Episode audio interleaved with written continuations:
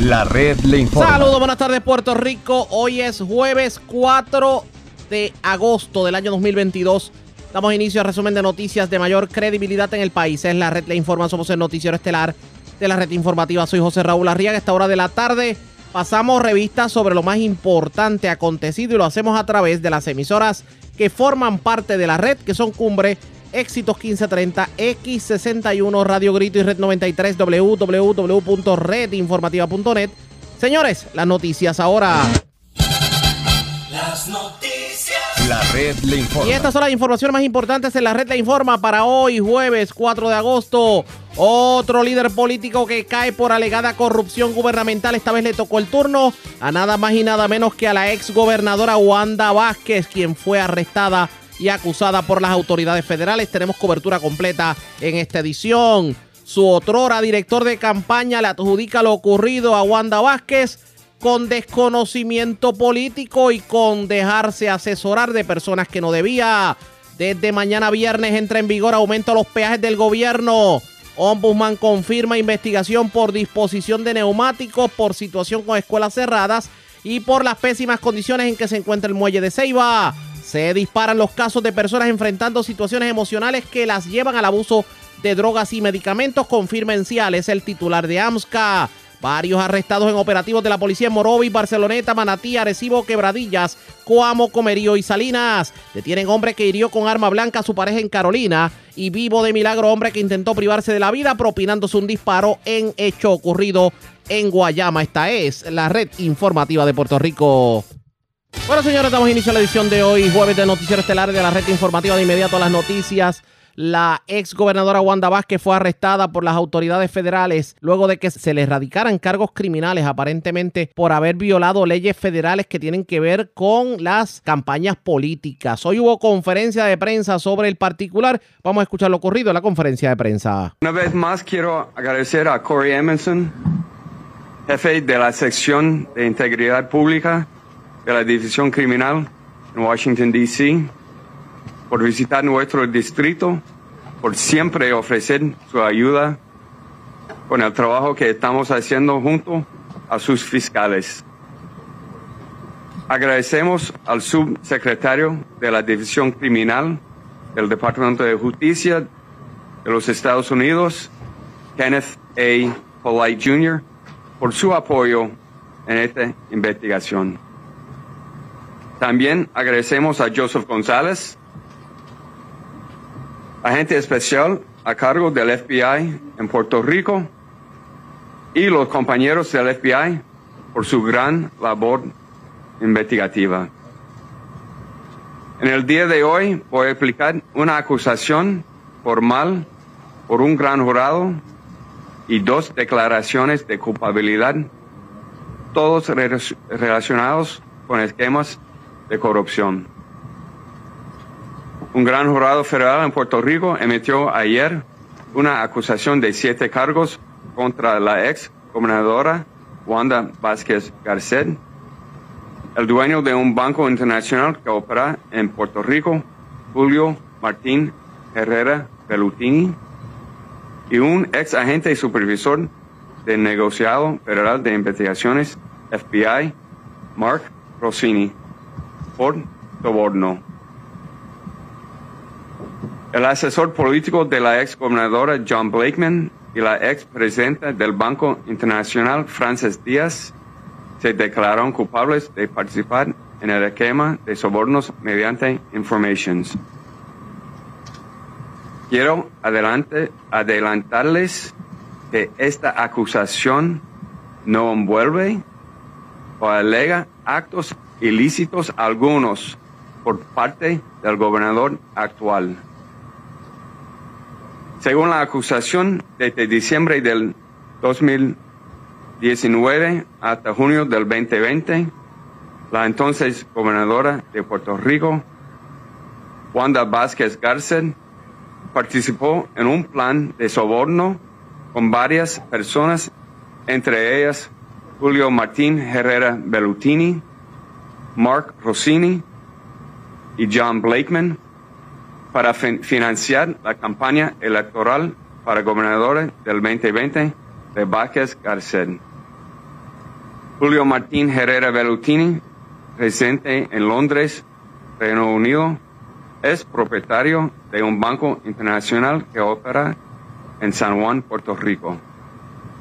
Frances Díaz era la directora general y presidenta del Banco Internacional. Mark Rossini es un ex agente del FBI que brindó, servicios de consultoría a Herrera Bellutini y facilitó pagos a consultores para la campaña electoral de Vázquez Garcet. John Blakeman es un con- consultor político que trabajó en la campaña 2020 de Vázquez Garcet. La oficina del comisionado de instituciones financieras, OSIF, es la agencia reguladora que su- supervisa las instituciones financieras que operan en Puerto Rico. OSIF comenzó a auditar el Banco Internacional desde el año 2019. A través de intermediarios, Herrera Bellutini y Rossini prometieron financiar la campaña electoral para gobernador del 2020 de Vázquez Garcet a cambio de que Vázquez Garcet despediera al comisionado del OSIF y nombrará un nuevo comisionado que sería escogido por Herrera Bellutini. La acusación alega que Vázquez Garcet aceptó la oferta de soborno y en febrero del 2020 tomó medidas oficiales para e- exigir la renuncia del comisionado A de. En mayo del 2020, Vázquez Garcet nombró al comisionado B de un ex consultor del Banco Internacional quien había sido seleccionado personalmente por Herrera Bellutini. A cambio, Herrera Bellutini y Rossini pagaron, pagaron más de 300 mil dólares a cons- consultores políticos en apoyo a la campaña de gobernación. Luego de la derrota en las elecciones primarias en agosto del 2020, Herrera Bellutini conspiró para tratar de sobornar al candidato ganador, identificado en la, acusación, como funcionario público A. A cambio de que éste terminara la auditoría de OSIF en condiciones favorables a Herrera Bellutini y su banco. Nuevamente, esta acusación no envuelve o alega actos ilícitos algunos por parte del gobernador actual. La ac- acusación sí dice que Herrera Bellutini pensó que iba a recibir beneficios a cambio de aportar dinero a la campaña del gobernador. Los actos que fueron relacionados a este esquema de soborno fueron parte de la operación encubierta que el FBI supervisó. Específicamente, entre abril del 2021 y agosto del 2021, Herrera Bellutini utilizó intermediarios para transmitir su oferta de soborno a un testigo que se presentaba como re- representante del funcionario público A, pero que en realidad actuaba bajo la dirección del FBI. El testigo 1 no era en realidad un intermediario del gobernador, pero repre- representó como si lo fuera para propósitos de la investigación.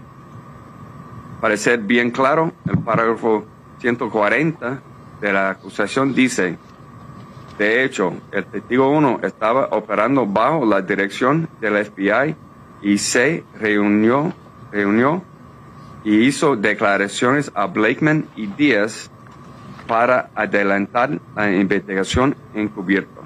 El testigo 1 en realidad no estaba sirviendo como intermediario ni actuando a nombre del funcionario público A. In English, the indictment read, In fact, witness 1 was operating at the direction of law enforcement officials was not actually serving as an intermediary of or acting on behalf of public official A and made statements to Blakeman and Diaz to further the undercover investigation.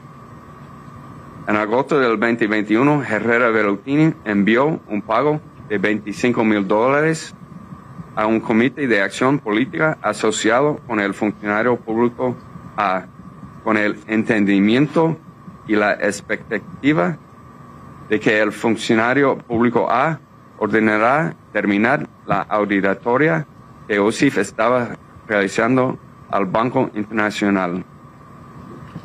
Vázquez Cárcel, Herrera Velutini y Rossini están acusados de cooperación, soborno a programas federales y fraude electrónico de servicios honestos. Vázquez Cárcel, entiendo yo, ahora mismo está compareciendo ante el Tribunal del Distrito de los Estados Unidos para el Distrito de Puerto Rico Actualmente se cree que Herrera Velutini y Rossini están en el Reino Unido y España respectivamente. Si son declarados culpables, cada uno enfrenta una pena máxima de 20 años de prisión. Además, anunciamos las declaraciones de culpabilidad de John Blakeman y Francis Diaz. Los dos están relacionados con el esquema para sobornar a Vázquez Cárcel y o al funcionario público A. En marzo del 2022, Francis Díaz se declaró culpable de conspirar con Herrera Velutini y a otros para sobornar al funcionario público A. Díaz fue hasta febrero del 2022 directora ejecutiva y presidente del Banco Internacional Propiedad de Herrera Bellutini. También en marzo del 2022, John Blakeman se declaró culpable de conspirar con Herrera Bellutini y Rossini para sobornar a Vázquez Cárcel y con Herrera Bellutini para sobornar al funcionario público A. Tanto Díaz como Blakeman enfrentan una pena máxima de cinco años en prisión. Los fiscales de la sección de integridad pública del Departamento de Justicia, Nicholas Cannon, Brian Crosswell y Erica Waymack, y el fiscal federal auxiliar Seth Irby, jefe de la sección de fraude financiero y corrupción pública del Distrito de Puerto Rico, están a cargo del caso. Exhortamos a que nos comuniquen cualquier información que tengan sobre actividad delictiva incluso información sobre funcionarios públicos o aquellos que trabajan para funcionarios públicos. Pueden llamar al FBI a 787-987-6500. Toda información es importante y la información se mantendrá confidencial. Una vez más, quiero invitarlo a cooperar con las autoridades. Recuerde el valor que le demos por tu cooperación y los beneficios potenciales para usted. Es mejor ser persona A que acusado número uno en la acusación. Las acusaciones solamente contienen los cargos y no son prueba de culpabilidad. Los acusados se presumen inocentes a menos y hasta que se pruebe su culpabilidad. Finalmente, y para repetir lo que he dicho varias veces, esta acusación no alega que el, el gobernador estaba envuelto en esos actos. Esas fueron las declaraciones del jefe de la Fiscalía Federal en Puerto Rico, pero hubo más en esta conferencia de prensa. Vamos a continuar escuchando, pero antes hacemos lo siguiente. Presentamos las condiciones del tiempo para hoy. Hoy jueves, se esperan aguaceros pasajeros moviéndose ocasionalmente a través del este de Puerto Rico, incluyendo a Vieques y Culebra. Se esperan vientos alisios del este a noreste el jueves, y aguaceros con tronadas aisladas en la tarde sobre el oeste y suroeste de Puerto Rico. A través de las aguas regionales, se espera oleaje hasta 6 pies y vientos hasta 20 nudos continuando hasta el jueves. Por lo tanto, los operadores de embarcaciones pequeñas deben ejercer precaución. Existe riesgo moderado de corrientes marinas para la mayoría de las playas de las islas, exceptuando las playas del oeste de Puerto Rico, donde el riesgo es bajo. En la red informativa de Puerto Rico, este fue el informe del tiempo. La red le informa. Señores, regresamos a la red Le Informa. Somos el noticiero estelar de la red informativa. Gracias por compartir con nosotros. Vamos a escuchar más sobre la conferencia de prensa de las autoridades federales en torno al arresto de la ex gobernadora Wanda Vázquez. Vamos a continuar escuchando. Arrestar y, y traerlos acá. Extradición, extradition. Eh, eso sería la- el proceso. Y cada país tiene diferentes ah, procesos. When will you decide to initiate extradition proceedings in this case if you haven't already? Eh, eso, esos tipos de ah, asuntos son parte de, de lo que nosotros hacemos este, eh, y es no algo que, que de- hablamos este, en el público. La segunda pregunta era, Uh, if, if the government is going to intervene with the bank in some other way. puedo decir this case? que en este, en este caso la investigación sigue eh, y, y seguimos investigando entidades y, y otras ofensas que, que tal vez existen. And just to reiterate, you said earlier Mr. Herrera Berutini is in the UK and Mr. Rossini is in Spain. Eso es lo que entendemos nosotros ahora. Okay. Um, this question is for Mr. Edmondson, if I may. Muldrow, buena- buenos días. Eh, me gustaría saber cómo ustedes llegan a esta investigación de forma inicial. O sea, ¿hubo una confidencia o fue cuando Joyner hizo una querella una vez fue sacado de la oficina de CIF? No voy a comentar sobre la investigación o cómo empezó o qué información hemos recibido. Pero no, bueno, es que no es muy común, o sea, eh, a lo que me refiero, o sea, eh, es que me gustaría saber simplemente, o si fue una confidencia no necesariamente o, o no tienen en cuenta nada. Recibimos información de, de todo el tiempo de diferentes fuentes y como dijo eh, eh, eh, Joe, nosotros vamos a investigar cualquier información que recibimos donde hay eh, alegaciones de, de criminalidad. sobre esta investigación. Esto se cerró ahora aquí ya con esta acusación. Como mencioné a Oscar, Ajá. que nosotros siempre seguimos investigando que hay otras ofensas, también si hay otra, por ejemplo, él, él mencionó un banco que, que, eh, la investigación sigue. Mm, Buenos días. Eh, tengo dos preguntas. La primera es, ¿desde cuándo está Joseph Fuentes, el presidente de Salvemos a Puerto Rico, cooperando con las autoridades federales? Y la segunda, quiero retomar una pregunta de los compañeros y compañeras sobre el gobernador Pedro Pierluisi.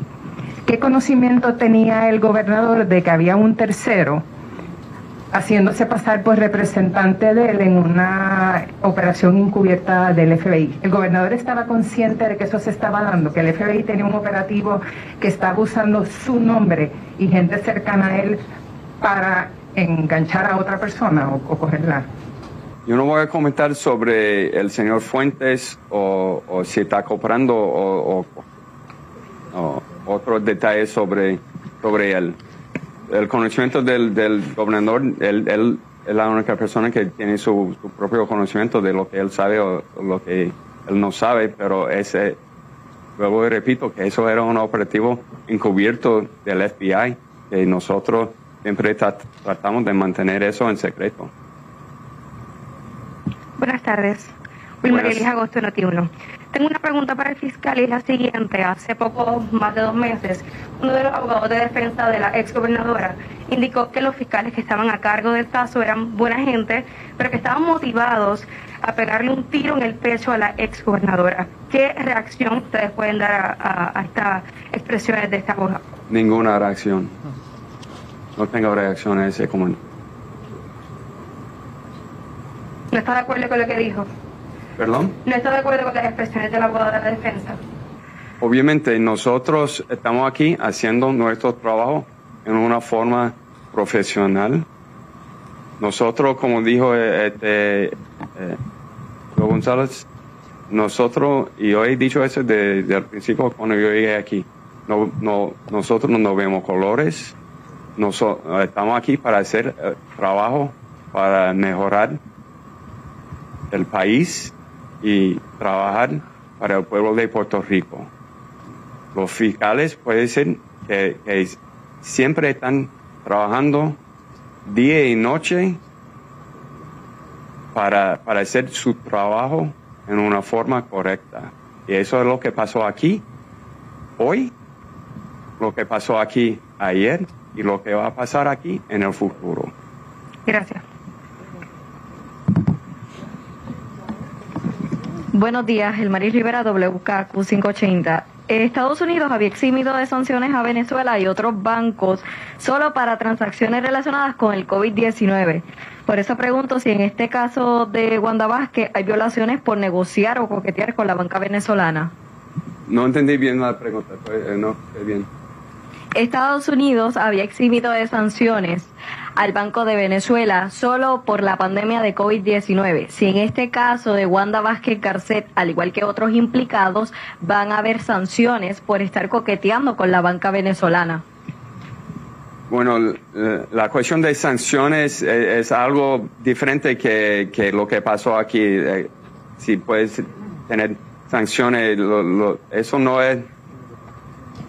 Es más decir que es, es un caso criminal de soborno que hemos acusado aquí.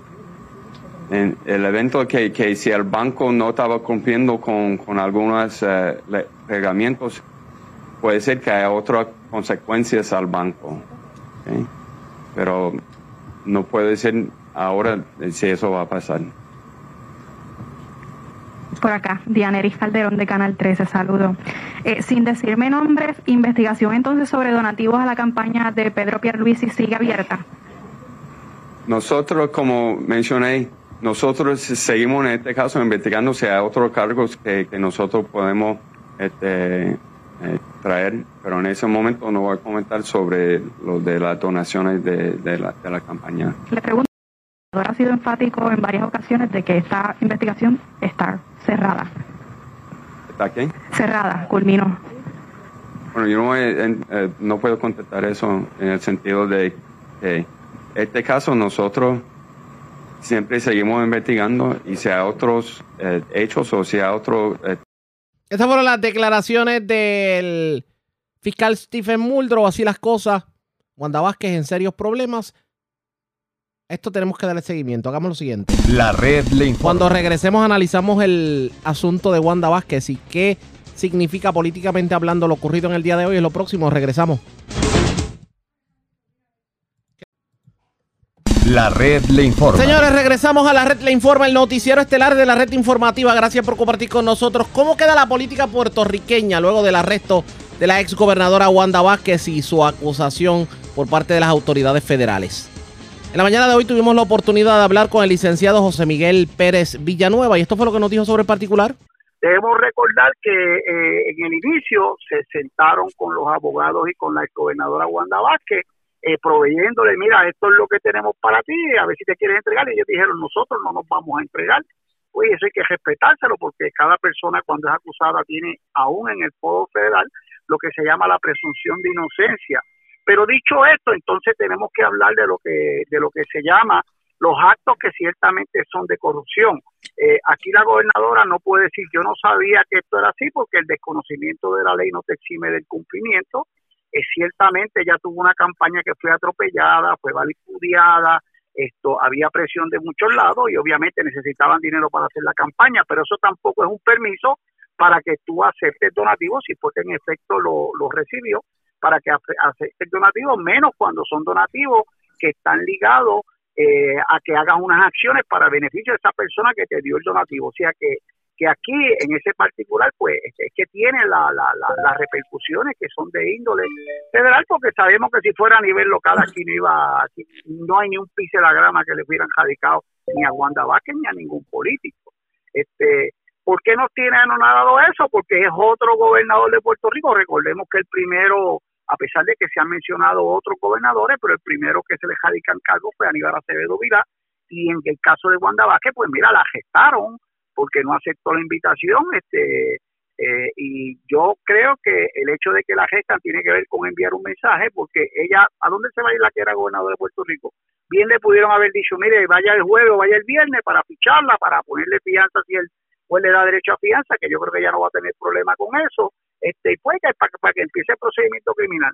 Pero cuando los federales fueron a tocar la puerta y a gestarla, este, es como que no te voy a dar el beneficio de que te entregue, eh, porque pues aparentemente hubo alguna algún tranque con los abogados y entonces los federales dicen pues vamos a hacer lo que tenemos que hacer.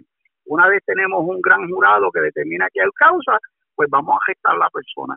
Así que por ahí humean las cosas, este José Jaúl, y, y, y volvemos. Este, el problema no es solamente la gesto, el problema no es solamente los actos de corrupción, el problema grande lo sigue teniendo el Partido Azul, el PNP, que es que, en esta en, esta, ¿cómo se dice? En esta contienda política eh, siguen agestando y agestan unos ojos y tres azules este, que están en el gobierno, que están en el gobierno y que todavía sabemos, por fuentes confiables que tenemos, que todavía hay investigaciones de, de 8 o 10 funcionarios en su mayoría del Partido Nuevo Progresista, que eso incluye algunos algunas investigaciones contra los alcaldes, que están corriendo en estos momentos, que son, son motivos de, los procesos investigativos y de la erradicación de los cargos criminales, pero que ya hay gran jurados que se están reuniendo, que han visto pruebas, incluso hay unos pliegos que están sellados todavía, porque acuérdate que los federales ahora lo que te usan es el pliego de esas especificaciones, la informativa que te la dan y tú levantas las manos sin tener que, que inclusive pasar por el procedimiento de que te arresten, este, lo más probable es que cuando van el fiscal no se niega que haya una fianza que sea bajita para que pueda enfrentar los cargos y ayudar a la defensa, a tus abogados a la defensa de tu caso.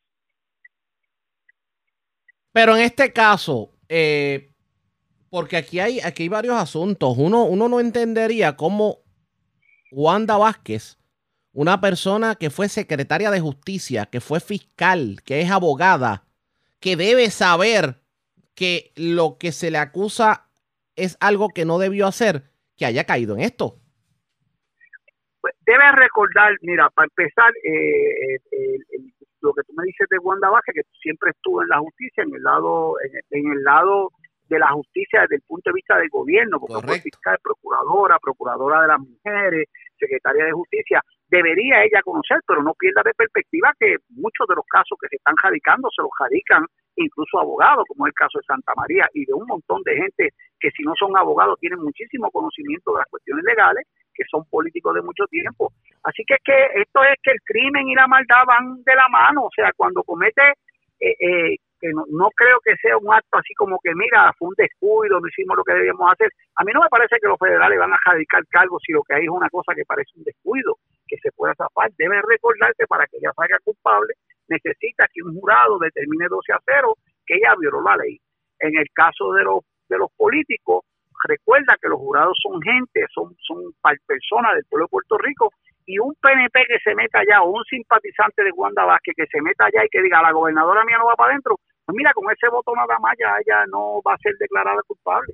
Es el mismo análisis que hacíamos cuando Acevedo Vila dio su juicio, este, los que analizamos la política sabíamos que las posibilidades de triunfo en su caso no eran malas porque lo que necesitaba es un jurado que diga al gobernador mío, al exgobernador mío, o al, o al, que yo sigo o al que mi partido puso, no lo voy a declarar culpable porque en Puerto Rico es el país donde la gente en términos generales, dice, pues mira, jugó otro político y la contestación que te dice no es que vaya a la cárcel, dice, es que todos jodan.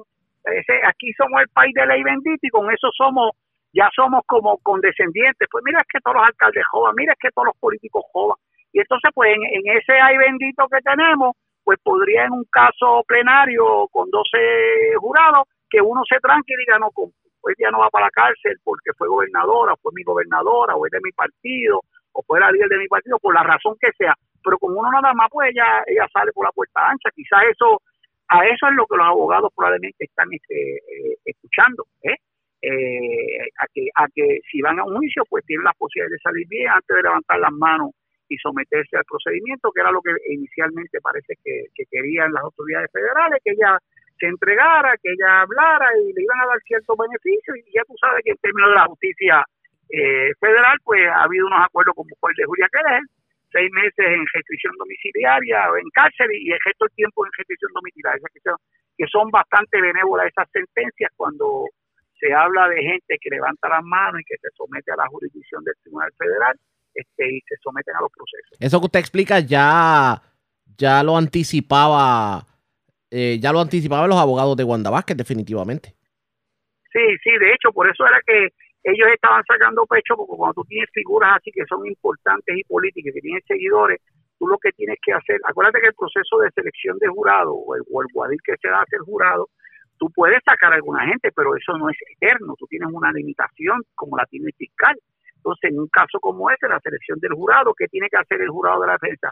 Tratar de colar a algún simpatizante, que no lo van a decir allí, pero alguien que sea simpatizante, o con Wanda Vázquez, o con el Partido Nuevo Progresista, o con el gobierno de Wanda Vázquez. Contrario, el fiscal deberá buscar gente que sea todo lo contrario y que no sea con, con descendiente con lo que pasó en Wanda Vázquez, o que tengan el nivel de conciencia de manera tal que digan, a mí no me importa que fuera mi gobernadora, a mí no me importa que fue de mi partido, a mí no me importa que, que la vapulearon, que la abusaron, que la bullearon, yo si hizo algo malo que vaya a ver. Y eso sí hay gente en Puerto Rico que es así, pero también hay gente en Puerto Rico en términos de la política que no importa lo que pase, justifican a sus líderes y no y no permiten que, que le metan los líderes a la cárcel. Pero ciertamente, eh, volvemos, en el Partido Azul sigue haciendo sigue haciendo agua el bote, sigue haciendo agua en ese barco, porque siguen los agestos, siguen siendo líderes del azul y todavía hay varias investigaciones que, parece que van a tocar a algunos alcaldes que son importantes a. Y eso pudiera definitivamente estremecer la política del país, que ya bastante estremecida está precisamente con todo lo que está ocurriendo. ¿Cómo queda Puerto Rico eh, política y gubernamentalmente hablando después de este arresto? Pues mira, es que nosotros hace rato que somos el reír en términos de la política de, de- del gobierno norteamericano, porque no hay duda que hay corrupción en todos los niveles. Aquí el problema es que jodan con las dos manos. Yo llevo años haciendo análisis político y siempre digo, mire, el problema aquí no es que están jodan y dejan, es que están jodando con las dos manos.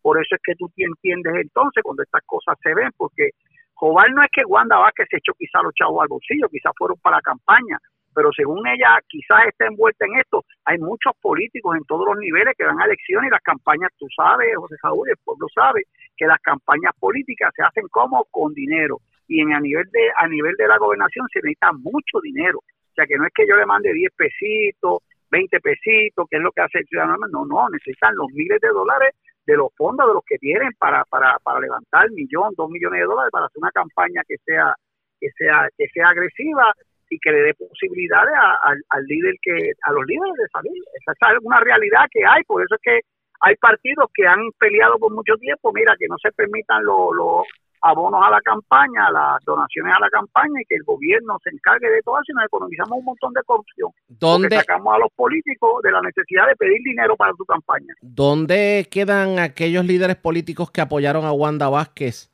eh, en su campaña política, tomando en consideración esto que está ocurriendo? Bueno, pues la realidad es que los líderes políticos que la apoyaron, pues no necesariamente tienen que estar envueltos, porque acuérdate que ellos tienen que alinearse, particularmente los que van a elecciones, se alineen con un líder, para no solamente ellos tratar de salir elecciones, sino para aprovechar del caudal de gente que tiene ellos que seguía, que, que Wanda no tenía poca gente, tenía mucha gente.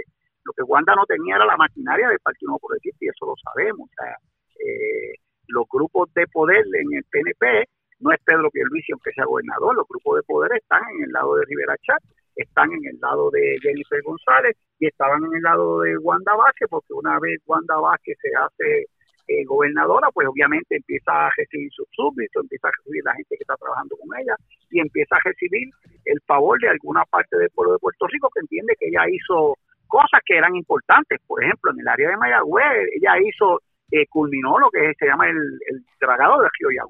Y eso es una obra que Mayagüez la aprecia muchísimo, este, eh, porque eso se, anunciaba y se decía y se prometía año tras año, elección tras, tras elección, pero pero hasta ahí llegaba, nunca se hacía. Pues mira, ella se encargó de que se hiciera y hay que darle, las que hizo bien hay que dárselas también, este, porque la historia habla de lo malo que hace, pero también las cosas buenas se quedan, aunque no, no necesariamente todo el pueblo las recuerde, pero son, se quedan y son obras que, que hizo durante su don- durante su atropellada administración, porque fue atropellada desde el día uno, desde que entró hasta que hasta que prácticamente hasta que salió. Aquí hay personas que definitivamente le convenía que Wanda Vázquez fuera acusada criminalmente.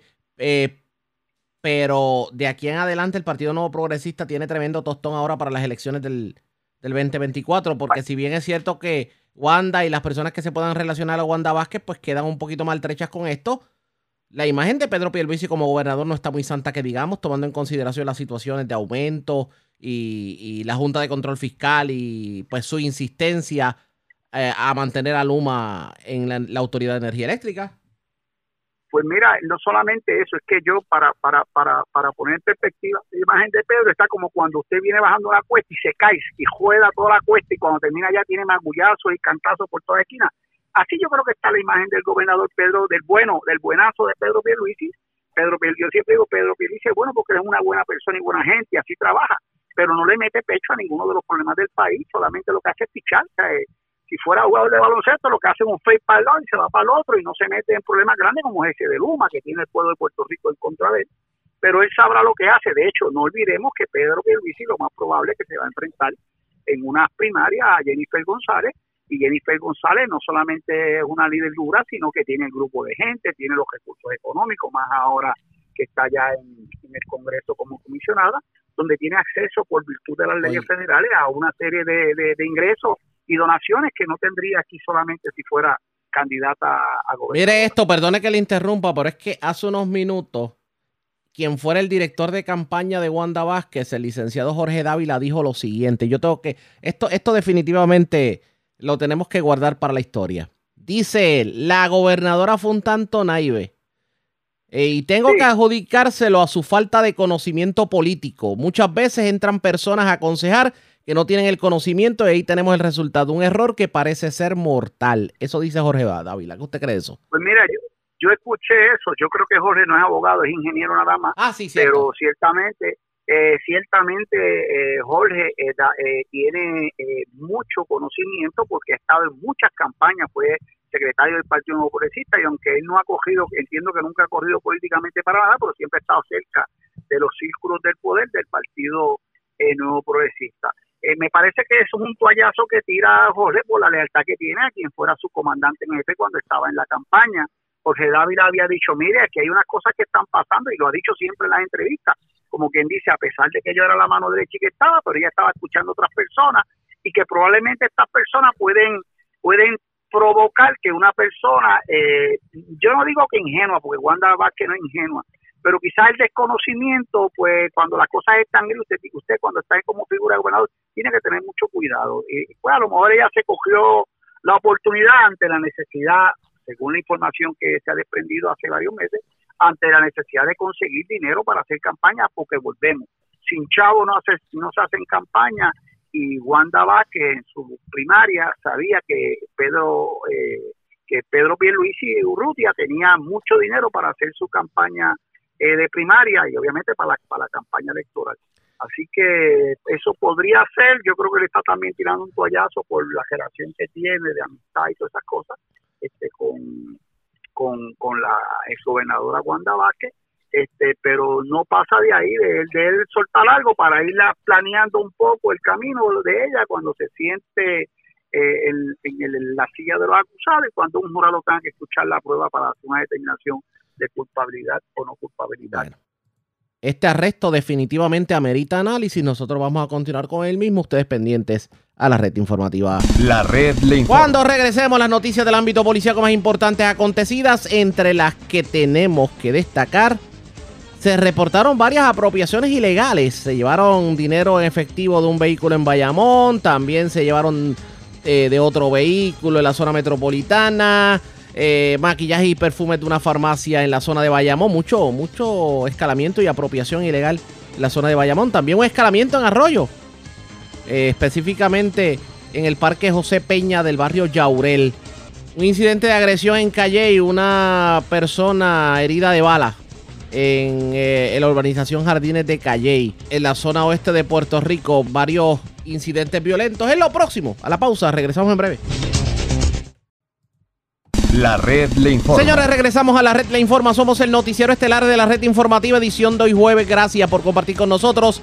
Vamos a noticias del ámbito policiaco porque la división de drogas de la policía de Bonito arrestó a varias personas en Cuamo y Comerío y les ocuparon drogas. La información la tiene Manuel Cruz, oficial de prensa de la policía en Bonito. Saludos, buenas tardes. Saludos, buenas tardes. Siguen horas de la tarde del día de ayer. La división drogas Ay Bonito, adscrita al negociado de la Policía de Puerto Rico, confeccionó planes de trabajo para diligenciar dos órdenes de allanamiento y también adición una orden de registro de vehículos para los pueblos de Coamo y Comerío, donde hubo los siguientes resultados. En el barrio Pasto, sector Sierrita, en Coamo, se arrestó a Alexis J. Ortega Díaz, de 46 años, a Gloriana de León Vega, de 38, y Jeicha Ortega de León, de 20 años, todos residentes en Coamo en la calle Ramón Power, número 53 en Coamo. Se arrestó en adición también a Omar Correa Quiñones, de 38 años, este residente del mismo municipio. A esto se les ocupó ocho bolsas de marihuana y un deck de heroína. Este caso fue llevado ante la presencia del juez Roberto Juan Capestani del Tribunal de Aybonito, donde determinó causa probable fijando una fianza de 8 mil dólares, la cual prestó. En adición, se llevó a cabo un registro de vehículo Toyota año 2018, donde se arrestó a José de Ortiz Otero, de 26 años, residente en Comerío. A este se le ocupó aproximadamente una libra de marihuana, cinco bolsas de marihuana y 191 dólares en efectivo. Este caso fue citado posteriormente. Gracias por la información. Buenas tardes. Buenas tardes. Gracias, a Manuel Cruz, oficial de prensa de la policía en Aybonito de la zona central. Vamos al sureste de Puerto Rico. Señores, porque delincuentes asaltaron a una persona que se disponía a trabajar en el balneario Punta Aguilarte en Arroyo y le quitaron dinero y documentos personales. También una persona se encuentra viva de milagro luego de haberse intentado privarse de la vida utilizando un arma de fuego. También se arrestaron dos personas a las, que le ocuparon gran cantidad de drogas. Esto ocurrió en la cancha bajo techo de Playita en Salinas. Y también se reportó un escalamiento en Arroyo, en el Parque José Peña de Yaurel en Arroyo. La información la tiene Alexandra Negrón, oficial de prensa de la policía en Guayama. Saludos, buenas tardes. Buenas tardes. ¿Qué información tenemos? Agentes adscritos al distrito de Arroyo investigaron un robo ocurrido a eso de las 5 y 50 de la mañana de ayer en la carretera 3, kilómetro 130.1, cerca de la entrada del balneario Punta Aguilarte en Arroyo. Según alega el querellante, este se dirigía a su trabajo cuando individuos encapuchados y con arma blanca Mediante amenaza e intimidación lo despojaron de una cartera de bolsillo con 100 dólares en efectivo y documentos personales. Este caso fue referido a la División de Robos del Cuerpo de Investigaciones Criminales de Guayama para continuar con la investigación. Por otro lado, agentes adscritos a la División de Drogas Guayama, con la cooperación de la División de Inteligencia, realizaron una vigilancia en la cancha bajo techo del barrio Playita en Salinas, donde se logró el arresto de dos hombres a los que se le ocupó la siguiente evidencia: 72 cápsulas de crack, 10 bolsas de marihuana, 17 bolsas de cocaína y 246 dólares en efectivo. El caso fue consultado con el fiscal Ojeda de Fiscalía de Guayama, quien citó el caso para el día de hoy para la posible erradicación de cargos criminales. Además, agentes adscritos al distrito de Guayama investigaron el día de ayer un incidente desgraciado ocurrido a eso de las 4 y 28 de la tarde, donde un hombre resultó herido de bala en hechos ocurridos en la carretera 3, barrio Algarrobo, cerca de un restaurante en Guayama. Según se informó, una llamada al sistema de emergencias 911 alertó a las autoridades sobre una situación sospechosa. Al llegar los agentes a la escena encontraron a William Batista Chanes, de 20 años, con una herida de bala en la cara y quemaduras en diferentes partes del cuerpo, en lo que aparenta ser un intento de privarse la vida. Este fue transportado por emergencias médicas a una institución hospitalaria en Guayama, donde fue atendido por el médico de turno y referido a una institución hospitalaria en el área de San Juan en condición crítica. En el lugar se ocupó una escopeta y un galón de gasolina. El caso fue referido a la División de Homicidios del Cuerpo de Investigaciones Criminales de Guayama, quienes continuarán con la investigación. Por último, agentes adscritos al distrito de Arroyo investigaron durante la noche de ayer un escalamiento ocurrido en el parque José M. Peñas del barrio Yaurel en Arroyo. Según se informó, alguien forzó los candados del área de los baños del parque, logrando acceso al interior, donde ocasionaron daños en el lugar. El caso fue referido a la División de Propiedad del Cuerpo de Investigaciones Criminales de Guayama, quienes continuarán con la investigación. Muy buenas tardes. Y buenas tardes para usted también. Gracias, era Alexandra Negrón, oficial de prensa de la policía en Guayama, de la zona sureste. Vamos a la zona noreste de Puerto Rico, porque una mujer resultó herida de arma blanca en medio de un incidente de violencia doméstica ocurrido en la urbanización Jardines de Borinquen, en Carolina. También en Trujillo Alto, una persona, pues, la intentaron asaltar Aparentemente el asalto no rindió frutos para los amigos de los ajenos, pero estos le dispararon a esta, al vehículo de la persona perjudicada. La información la tiene José Catalano, oficial de prensa de la policía en Carolina. Saludos, buenas tardes. Saludos, buenas tardes, Arriaga, y saludos a los redes de escucha. Eso es correcto. Un incidente de ley 54 se registró anoche en la organización Jardines de Borinquen, en Carolina, donde una joven de 21 años resultó herida de arma blanca y se procedió el arresto del presunto agresor, su expareja de 20 años. Según se informó, el individuo insistió en ver a la perjudicada para entregarles unas pertenencias y al estar dentro de un vehículo se suscitó diferencias entre ambos. Es en ese momento cuando el sujeto la golpeó y le infligió las puñaladas. La mujer salió corriendo del auto siendo transportada a un hospital donde le diagnosticaron seis heridas o lesiones en un pómulo, parte posterior del cuello, un brazo y el pecho. Su condición es estable al momento.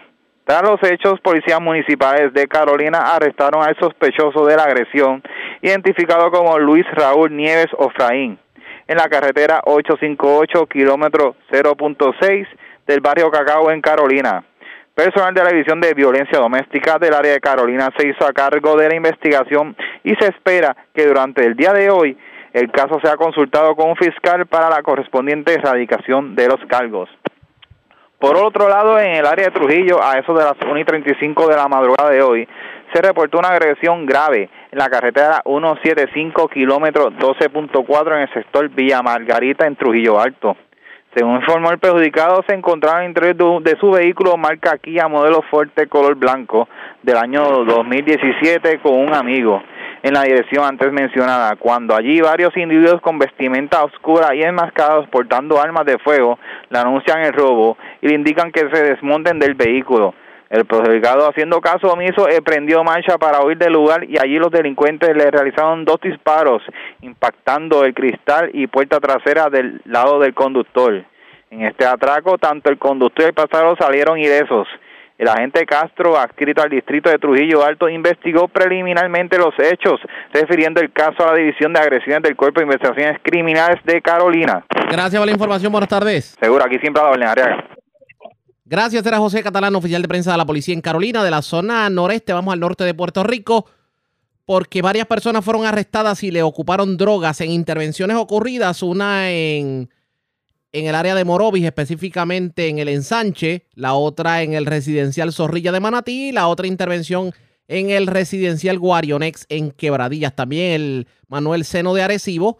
Se arrestaron varias personas y en Vivi Apartments en Barceloneta. También un incendio se reportó en la Universidad de Puerto Rico, recinto de Arecibo, y tenemos información sobre una persona que murió ahogada en una playa del norte de Puerto Rico. Mayer Ortiz, oficial de prensa de la policía con detalles. Saludos, buenas tardes. Buenas tardes. Ayer en horas de la tarde, a través del sistema de emergencia 911, se reportó una persona ahogada en la playa Saldinera, Punta Maracayo, Campi, que ubica en la carretera número 2 del barrio Carrizal en el pueblo de Atillo.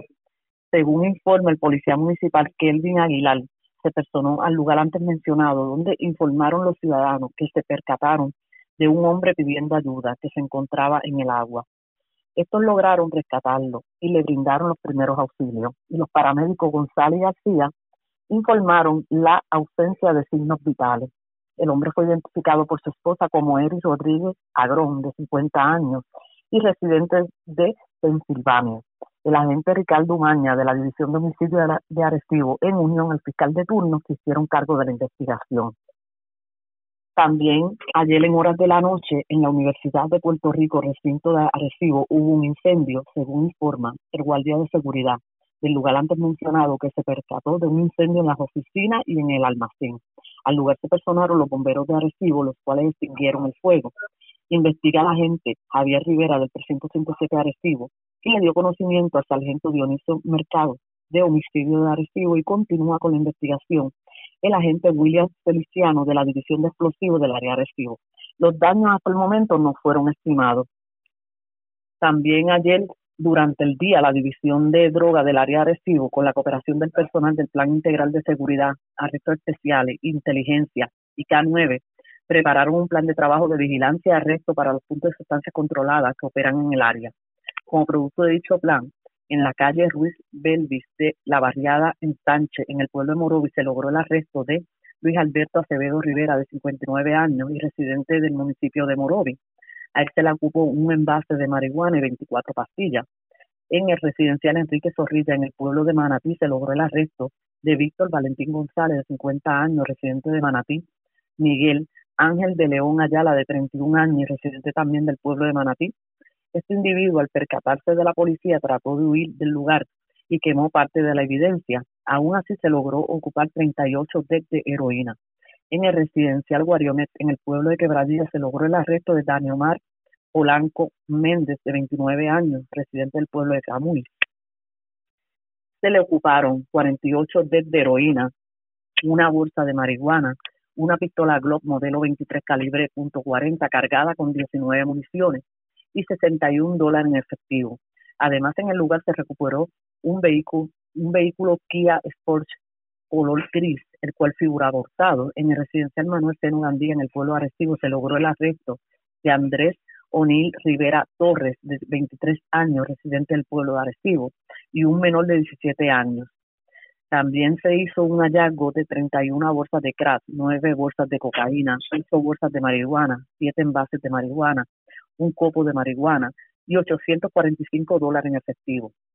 En el residencial apartment del pueblo de Barceloneta se logró el arresto de un individuo el cual no quiso suministrar información y se le ocuparon 62 bolsas de marihuana, 3 bolsas de cocaína, 21 bolsas de crack y 431 dólares en efectivo. Estos casos serán consultados con el fiscal de turno para la posible erradicación de cargos. Hasta el momento esas son las novedades que tengo en el área de Arecibo. Que pasen buenas tardes. Y buenas tardes para usted también. Era Mayra Ortiz, oficial de prensa de la policía en Arecibo. Más noticias del ámbito policial con nuestra segunda hora de programación. Pero señores, a esta hora de la tarde hacemos lo siguiente. La red le informa. Vamos a la pausa, identificamos nuestra cadena de emisoras en todo Puerto Rico. Regresamos con más en esta edición de hoy jueves del noticiero estelar de la red informativa. La red le informa. Señores, iniciamos nuestra segunda hora de programación. El resumen de noticias de mayor credibilidad en el país es La Red Le Informa. Somos el noticiero estelar de la red informativa edición hoy jueves 4 de agosto. Vamos a continuar pasando revistas sobre lo más importante acontecido y lo hacemos a través de las emisoras que forman parte de la red que son Cumbre, Éxitos 1530, X61, Radio Grito y Red 93, www.redinformativa.net. Señores, las noticias ahora. Las noticias. Y estas son las informaciones más importantes en la red Le Informa para hoy, jueves 4 de agosto. Otro líder político que cae por alegada corrupción gubernamental. Esta vez le tocó el turno a nada más y nada menos que a la ex gobernadora Wanda Vázquez, quien fue arrestada y acusada por las autoridades federales. Tenemos cobertura completa en esta edición. Su otrora director de campaña le adjudica lo ocurrido a Wanda Vázquez con desconocimiento político y con dejarse asesorar de personas que no debía. Desde mañana viernes entra en vigor aumento a los peajes del gobierno. Ombudsman confirma investigación por disposición de neumáticos, por situación con escuelas cerradas y por las pésimas condiciones en que se encuentra el muelle de Ceiba. Se disparan los casos de personas enfrentando situaciones emocionales que las llevan al abuso de drogas y medicamentos, confirma Enciales, el titular de AMSCA. Varios arrestados en operativos de la policía en Morovis, Barceloneta, Manatí, Arecibo, Quebradillas, Coamo, Comerío y Salinas. Detienen hombre que hirió con arma blanca a su pareja en Carolina. Y vivo de milagro hombre que intentó privarse de la vida propinándose un disparo en hecho ocurrido en Guayama. Esta es la red informativa de Puerto Rico. Bueno, señores, estamos a iniciar la segunda hora de programación en Noticiero Estelar de la red informativa de inmediato a las noticias. Vamos a continuar con lo que ha sido nuestro tema del día, la noticia de primera plana y es el arresto de la ex gobernadora Wanda Vázquez. Ya ustedes escucharon en la primera hora de programación lo que fue la conferencia de prensa y parte de las reacciones que han habido precisamente sobre este arresto. Pues hoy también habló el exdirector de campaña de la ex gobernadora Wanda Vázquez, el ingeniero Jorge Dávila, quien dijo que desconoce si será llamado a testificar en contra de la ex funcionaria a pesar de haber sido entrevistado por las autoridades federales hace varios meses. En entrevista con Denis Pérez de Noticel, Dávila recordó que solo fue entrevistado una vez por el FBI. En esa entrevista se tocaron temas como la campaña política, donativos y comités de acción política. Pero escuché esto. Eh, Jorge Dávila dice que lo que le ocurrió a Wanda Vázquez fue, pues, un acto de, digamos, por ser demasiado inocente, por, eh, por ser demasiado ingenua y por haber recibido asesoría de que no debía haber recibido asesoría. En entrevista con Denis Pérez de Noticias, esto fue lo que dijo el ingeniero Jorge Dávila. Sí, un día, ¿verdad?, que, que amanece con esta triste noticia, eh, que me consterna ciertamente. Eh, pues, estuve elaborando mano a mano con, con la gobernadora en la, en la campaña primarista. sorpresa, pues no es sorpresa, porque el propio abogado, el licenciado Plaza, había adelantado a principios de mayo de que era inminente.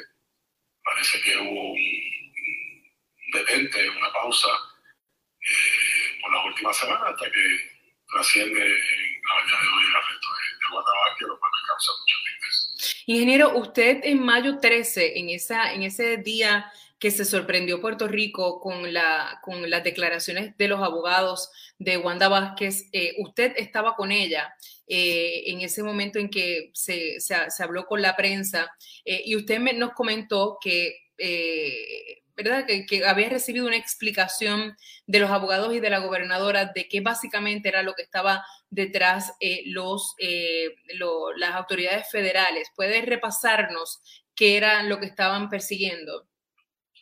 Aparentemente se trata de un donativo ilegal eh, de parte de un extranjero, que es el banquero venezolano, se me escapa el, el apellido ahora de eh, supuestamente la gobernadora asistió a una reunión donde le hicieron una presentación de un documento alguien llamó encuesta. Y digo, alguien llamó encuesta porque en realidad ni yo estuve al tanto de la reunión, ni tuve acceso al documento. Eh, así que eh, para mí sorpresa número uno y número dos, ¿qué beneficio sacó la, la gobernadora de, ese, de, ese, de, esa supuesta encuesta cuando ni el propio director de campaña tuvo acceso a la misma? O sea, usted... Uh -huh. O sea, que, que, lo que te quiero decir, ese, eso es lo que tengo, me intriga un poco, ¿verdad? Y estoy, estaré pendiente a la conferencia de prensa que va a ocurrir a las 11 de la mañana, a ver cuáles finalmente son los cargos que se le han radicado a la exgobernadora. En este momento, además de la gobernadora, se indica que hay dos otras personas que estarían siendo arrestadas. ¿Usted conoce la identidad de esas personas? No conozco la identidad, no conozco la identidad. Yo hasta ahora lo único que ha trascendido públicamente es que el señor John Blackman se declaró culpable él y una persona con quien estaba ligado sentimentalmente y que era presidenta de, del Banco Venezolano. Eh, y entiendo que John Blackman fue el que coordinó esa reunión con el banquero venezolano, así que eh, obviamente pues descarto a John Blackman como uno de los posibles arrestados cuando entiendo que ya él se declaró culpable y está cooperando con las autoridades federales. Muy bien, el, el, le pregunto, después de, esa, de ese día que usted estuvo en esa, en esa oficina con Wanda Vázquez, que Wanda Vázquez le hizo a usted la narración de cómo habían ocurrido las cosas, que usted, eh, tengo que decir que en algún momento que habló conmigo me dijo que ustedes ambos, ¿verdad? Se, fue una conversación que se convirtió en un poco emocional y ambos hasta, ¿verdad? Hasta, se, hasta lloraron, eh, ¿verdad? Bueno, eso fue, eso fue antes de ese día, ¿no? Ok. Eh, eso fue temprano esa semana que ella me pidió que pasara por su casa. Y hablaron. Y ahí fue que, que tuvimos la conversación. Ya esa segunda reunión, eh, y, te, y, te, digo, Denise, eh, que después de esa reunión, pues no he tenido más comunicación con la gobernadora porque entendí que desde ese momento en adelante le correspondía a sus abogados, ¿verdad?, de ser los portavoces de cualquier mensaje que quisiera ella enviar. Uh -huh. eh, durante esa reunión es que, es que ¿verdad? Eh, se entra un poco de detalle de lo que entendía el licenciado Plaza que, que, eran las acusaciones y por lo cual él entendía que iba a haber un, un arresto inminente. Se discutió también en esa reunión que se le habían hecho acercamientos para, para que hubiera algún tipo de, de concesión en, cuanto a ella entregarse y el deseo y la voluntad de la gobernadora era que la arrestaran como cualquier hijo de vecino y fue lo que ocurrió el día de hoy. Ok, y usted entonces, la, última información que usted tuvo, y eso eh, no debe haber cambiado por los desarrollos del día de hoy, es que eh, no, iba a, no iba a buscar ningún tipo de acuerdo. Correcto. Ok. Correcto. Además de, de, ya me confirmó que luego de esa oportunidad que estuvo con la gobernadora ese mayo 13, eh, no volvió a hablar con ella, ¿verdad? Me dice que no volvió a hablar con ella. No hemos tenido más comunicación. Ni con sus abogados. Tampoco. Liz, eh, ingeniero, eh, yo creo que, que, es necesario preguntarle, eh, ahí usted eh, fue entrevistado como parte de este proceso que culminaría en una acusación contra la ex gobernadora Wanda Vázquez. Bueno, yo fui entrevistado por, lo, por dos agentes federales y se discutieron varios temas, ¿verdad? Así que si tenía o no tenía que ver con lo que finalmente culminó con un arresto, pues lo sabrán ellos. Yo contesté las preguntas que ellos me hicieron, que abarcó varios, varios temas. Y que fueron la campaña de Wanda Vázquez y el Super PAC. Sí, sí, el tema de los Super PAC salió. Y, y como te digo, en aquel momento, eh, lo más que me sorprendió a mí, Denise, fue porque que yo tenga conocimiento, no hubo ningún Super PAC relacionado a la campaña de Wanda Vázquez. Así que eh, es parte de, de la intriga que tengo, ¿verdad? Si, si hubo tal donativo, tal pago de encuesta, eh, número uno, si ella conocía que, que- que alguien había pagado por esa encuesta, porque pues a veces a los candidatos le, le- le- le enseñan documentos que no necesariamente conllevan algún tipo de gasto. Así que eso, eso, ¿verdad? Eh, Pues, ¿verdad? Lo, lo veré cuando hagan la, la conferencia de prensa. ¿Cuántas veces usted lo entrevistaron? ¿Una o dos veces? Una sola vez. Una sola vez sobre la campaña de Wanda Vázquez y el Super PAC, alegado Super PAC de Wanda Vázquez o el PAC eh, del que finalmente eh, salió acusado el, ¿verdad? El, el amigo del gobernador. Fue una entrevista que incluyó ambos temas. Ambos temas, ambos temas. Eh, y nunca más lo volvieron a, a contactar. Nunca más me volvieron a contactar. ¿Usted podría ser testigo en un caso contra Wanda Vázquez? Pues no sé, no sé. Lo que pasa es que, tal y como te estoy diciendo, yo desconocía de, de la famosa reunión y desconocía de- del famoso documento. Así que no, no sé qué, cuánto yo pueda aportar, ¿no?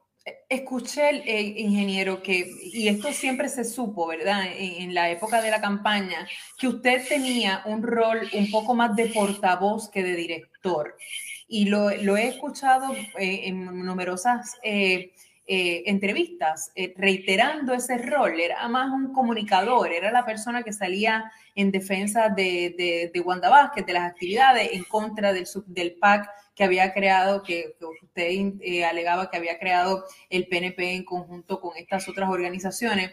Pero eh, usted de esa reunión en particular, que se habla del, del Vanderbilt, esa reunión al que llevaron a este banquero venezolano, usted reitera que usted no tenía conocimiento de eso. Ni tenía conocimiento ni fui invitado a la reunión. Si hubiese tenido conocimiento, mi consejo a la gobernadora hubiese sido que no asistiera. También lo escuché y me pareció bastante eh, eh, importante viniendo de su parte que la gobernadora, eh, quizás estas acusaciones se deben a una a un desconocimiento de- del área política. Explíqueme eso. O sea, uno, uno es gobernador, aspira a la gobernación, pero no puede ser tan ingenuo, sobre todo cuando ella era una secretaria de justicia, fue fiscal por muchísimos años. O sea, ignorante no es. No, no, a- o sea, obviamente la, gobernadora es una persona muy inteligente, eh, muy sagaz eh, en cuestiones que tienen que ver con gobierno, pero fíjate que las personas que han aspirado a la gobernación en Puerto Rico, Denise, llevan tiempo, muchos años preparándose para la gobernación. El caso de Wanda Vázquez, le cayó esto en, en- la falda, como quien dice. Eh, y cuando decide aspirar, desde mi punto de vista, bastante tarde en el proceso, ya, ya entrado diciembre, eh, pues obviamente empieza un, una dinámica totalmente nueva para ella, que es el tema, eh, el tema político, ¿no? El tema de lo que son donativos, hay donativos en especie, hay donativos en cash, hay donativos en cheque, eh, donativos corporativos, eh, ese tipo de cosas que no es aceptado, eh, ¿verdad? Según las leyes, tanto federales como, como, eh, como locales, desde el punto de vista electoral, pues ella no tenía conocimiento. Yo sí pienso que quien la llevó a esa reunión tenía conocimiento de lo que, de lo que, de lo que quería que ocurriera en esa reunión. Y, y si se lo comunicó a ella o no se lo comunicó a ella, pues eso lo sabremos en el camino. Pero me parece que la gobernadora pecó de naif en escuchar cierta gente eh, que la indujo a ir a esa reunión, cuando la primera regla en cualquier campaña política, Denise, es que tú no acercas al candidato o candidata, a, no le expone a una persona que no se sabe quién es, que no se sabe qué intención tiene y que supuestamente, ¿verdad?, viene a ayudar eh, a una campaña, sea a través de donativos o lo que sea.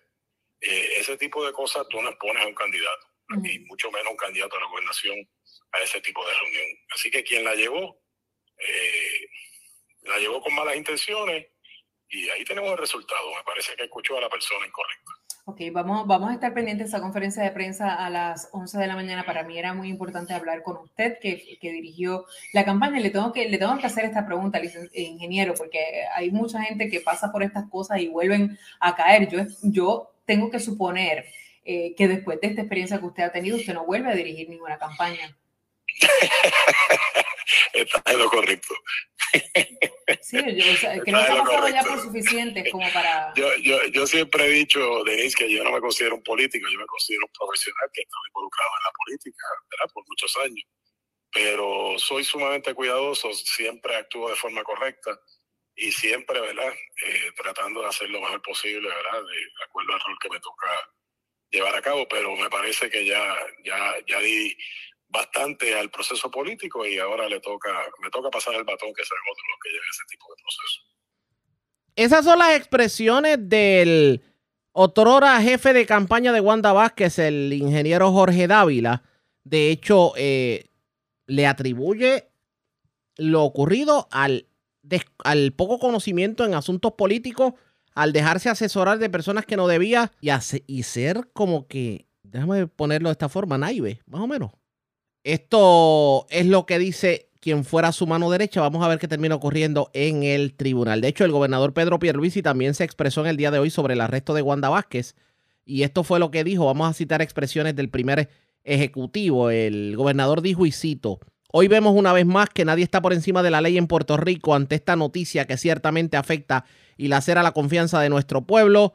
Reitero que en mi administración seguiremos teniendo un frente común con las autoridades federales contra todo el que cometa un acto indebido, venga de donde venga e implique a quien sea, así como promoviendo iniciativas dando seguimiento a proyectos de ley que he presentado para combatir la corrupción. Todos tenemos que estar unidos en contra de este mal social y bajo mi administración hay cero tolerancia contra la corrupción. Esas fueron las declaraciones que diera más temprano en la mañana el gobernador Pedro Pierluisi. Así que, ¿qué terminará ocurriendo con Wanda Vázquez? Pendientes a la red informativa. Presentamos las condiciones del tiempo para hoy. Hoy jueves, se esperan aguaceros pasajeros moviéndose ocasionalmente a través del este de Puerto Rico, incluyendo a Vieques y Culebra. Se esperan vientos alisios del este a noreste el jueves, y aguaceros con tronadas aisladas en la tarde sobre el oeste y suroeste de Puerto Rico. A través de las aguas regionales, se espera oleaje hasta 6 pies y vientos hasta 20 nudos continuando hasta el jueves. Por lo tanto, los operadores de embarcaciones pequeñas deben ejercer precaución. Existe riesgo moderado de corrientes marinas para la mayoría de las playas de las islas, exceptuando las playas del oeste de Puerto Rico, donde el riesgo es bajo. En la red informativa de Puerto Rico, este fue el informe del tiempo. La red le informa. Señores, regresamos a la red le informa. Somos el noticiero estelar de la red informativa, edición de hoy jueves. Gracias por compartir con nosotros. ¿Se le podrá poner el cascabel al gato a la situación de escasez de personal y pues problemas en las facilidades allá en el Centro Médico de Río Piedras? Este problema que definitivamente causa no solamente hacinamiento de pacientes, sino el hecho de que no se puedan dar todos los servicios médicos como se supone que los dé la principal institución hospitalaria del Caribe. Ayola Virella tuvo la oportunidad de hablar con el presidente de la Unión General de Trabajadores, Gerson Guzmán, y esto fue lo que dijo sobre el particular. Toda vez que esto lo llevamos denunciando desde hace muchísimos años y sin temor a equivocarme, la UGT lleva cerca de una década eh, denunciando y reclamando la falta de personal en las diferentes áreas del centro médico. Esto no se limita solamente a CEN, la Administración de Servicios Médicos, esto también eh, le asiste a los compañeros que tenemos en el área del Hospital Universitario de Adultos, en el Hospital Pediátrico, el Centro Cardiovascular de Puerto Rico y del Caribe. En, fin, la salud eh, pública eh, que, brindamos desde Centro Médico en Puerto Rico está en precario desde hace muchísimos años y este asunto eh, que se ha convertido en la comidilla desde la semana pasada es la crónica de una muerte anunciada. Tan reciente como enero pasado, habíamos hecho una conferencia de prensa en la plazoleta de Centro Médico denunciando el cansancio, la fatiga de los trabajadores que brindan los servicios de salud eh, por los efectos de la pandemia, la carga de trabajo, pero lo que provoca mayormente esto es precisamente la falta de, compañeros, eh, la falta de empleados en las diferentes áreas, lo que sobrecarga eh, en los trabajos a los compañeros que tenemos fungiendo al día de hoy. En algún momento se ha estado hablando de, los médicos, de la fuga de los médicos, pero es que esto va más allá de los médicos. El fin de semana, hace dos fines de semana se habló de técnicos de sala de operación, anteriormente se había hablado de enfermeras. Eh, ¿Cuán grande es la situación o cuán grave es la situación de falta de personal de apoyo? Porque no solamente son los médicos, sino que hay una serie de, de personas que son claves para que el centro médico pueda operar adecuadamente. Correcto, mira, esto no se limita a una clase solamente, aunque ahora están hablando de los técnicos de, de, sala de operaciones, los técnicos quirúrgicos. En diciembre pasado estuvimos manifestando el problema que tenía eh, el área de, de, trauma, del hospital de trauma, porque tenía falta de, personal de enfermería. Y si bien es cierto que sí hay falta de personal de enfermería, hay falta de personal de, técnicos quirúrgicos, hay falta de personal en todas las áreas y el personal de apoyo, eh, que no es el que brinda precisamente el, servicio directo, también hay falta de personal de apoyo. No hay, eh, hay carencia de escolta, que es la persona que transporta al paciente en las diferentes áreas del hospital y mueve eh, ya sea las diferentes órdenes médicas, eh, que, llevan en todas las diferentes áreas, así como también en todas las, áreas técnicas, técnicos de, ortopedia, técnicos de terapia respiratoria, técnicos de laboratorio, de radiología, en fin, la falta crasa de personal en todas las áreas,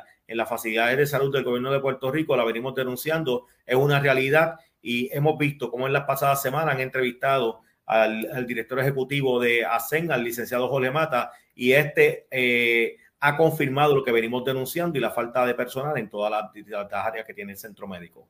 El centro médico por, por, muchos años ha sido la joya de la corona, ha sido este centro eh, súper especializado donde van pobres y ricos, ¿no? Si usted tiene una emergencia de verdad, ahí es donde, donde va. ¿En qué punto, cuando usted nos dice que esto es la crónica de una muerte anunciada, si tiene un punto cronológico en el que se comenzó a, ¿verdad? a resquebrajar este sistema hasta llegar al tope, ¿no? Que es el Centro Médico de Puerto Rico. Mira, eh, eso nos lleva demasiado tiempo atrás. La, la, mal llamada reforma de salud que, que, creó el, el, pasado gobernador Pedro Rosselló en Puerto Rico, donde se desmanteló prácticamente el sistema de salud un sistema que era ejemplo en, otra, en otras jurisdicciones, tanto en Estados Unidos como fuera de los Estados Unidos, que era el sistema Albona, donde teníamos un CDT en todos los pueblos, donde teníamos hospitales regionales que atendían eh, los casos menos graves y a centro médico solamente llevaban los casos que tenían que ver con trauma, los casos que necesitaban medicina supraterciaria como la que tenemos allí en centro médico. Esto data desde ese tiempo, pero desde la ley 7 para acá hemos, hemos visto cómo se ha profundizado la crisis con el despido de los empleados públicos, la no protección de los servicios esenciales, en este caso de los servicios de salud, que permite que continúen eh, restándole presupuesto a las diferentes eh, facilidades de salud del gobierno de Puerto Rico y hemos llegado al punto tal donde no tenemos la, el personal suficiente para la demanda de, de, tratamiento que requiere nuestra población y poder ser efectivos y responsables con el, la atención de nuestro pueblo. Desde que yo llevo trabajando como periodista, que van ya unos 25 años, eh, hemos estado atendiendo distintas denuncias ¿no? de, sobre el centro médico. Y hay un tema que es el tema de la facturación. Hay quienes dicen que eh, la administración del centro médico ha fallado en facturar correctamente también a los planes médicos para poder cobrar por los servicios que allí se brindan y tener una fuente de ingresos que garantice su sana operación. ¿Esto sigue siendo así? Mira, eh, plantear que no se ha sido efectivo en la facturación, yo creo que lo que denota es desconocimiento eh, sobre este particular. pero, pero, eso, eso lo ha señalado la Contralora, la oficina del Contralor sino lo que sucede es que son, son dos, eventos por separado. Una es la facturación y, una, y, el otro es el recobro. Tú puedes facturar, allí se factura el 100% de los servicios que se brindan. El problema es que no se cobra el 100% porque le dan servicio a otras facilidades del gobierno, que es el mayor deudor que tiene, que tiene ASEM. Si miramos hacia los mismos, los propios hospitales universitarios adultos y pediátricos se sirven de, de, lo que hace la Administración de Servicios Médicos, ACA, el Fondo del Seguro, el Recinto de Ciencias Médicas, y cuando se hace la facturación que se cobra sobre los servicios, en este caso a entidades propias del gobierno, sabemos que son sumamente morosos o que no pagan los servicios que allí se brindan. El, el asunto con las aseguradoras es otro cantar. Los acuerdos que existen eh, de pago con las aseguradoras datan de muchísimos años y no había administración que tuviera la voluntad de meterle la mano en los bolsillos, coger el toro por los cuernos, porque las aseguradoras eh, hacen una, unas contrataciones con hospitales privados muy diferentes a las que se hace con centro médico. Y a modo, a modo de, ejemplo, eh, si, un, si un paciente entra por sala de emergencia en una facilidad privada, ese paciente ya por entrar por sala de emergencia lo pudieran estar pagando, y esto es un número eh, hipotético, lo pudieran estar pagando entre 200 300 dólares, cuando a centro médico se lo pagan 75 dólares. Y eso lo hemos venido señalando también desde muchísimos años. Y esto tenía que haber la voluntad ya fuera de la administración de turno o del gobierno central para corregir ese error. Lamentablemente, el año, el año pasado eh, contrataron una compañía privada para hacer el servicio de todo el ciclo de facturación y cobro, una compañía que le va a cobrar eh, dentro de lo que de, todo lo que cobra eh, ASEN y se va a quedar con millones de dólares cuando eso el personal de la propia corporación lo hacía eficientemente y había sido reconocido. El problema es el recobro, el propio gobierno y los acuerdos con la aseguradora, que eso no lo va a cambiar ninguna compañía. A este día, la compañía no ha cumplido con el contrato, con lo que está convenido en el mismo y la mantienen haciendo el proceso de facturación en vez de devolverlo al personal que allí está todavía en diferentes áreas desplazado para que haya un gasto menos y el dinero que se recobra en centro médico se traduzca en beneficio, en servicio a la ciudadanía. Eh, eh, Guzmán, si en este momento usted tuviese que hacer un estimado eh, si se fuese a hacer una feria de empleo para reclutar plazas en el centro médico, ¿cuántos empleados necesita en estos momentos el centro médico? A grosso modo, para todas las áreas, eh, el número fluctúa entre 300 400 trabajadores. Vimos que eh, semana, la semana pasada establecían que habían 200 y pico de plazas disponibles. Pueden haber plazas, pueden haber facilidades que las están renovando, puede haber compra de equipo que lo han estado haciendo, pero si no tenemos el personal para brindar el servicio a la ciudadanía, prácticamente no tendríamos nada.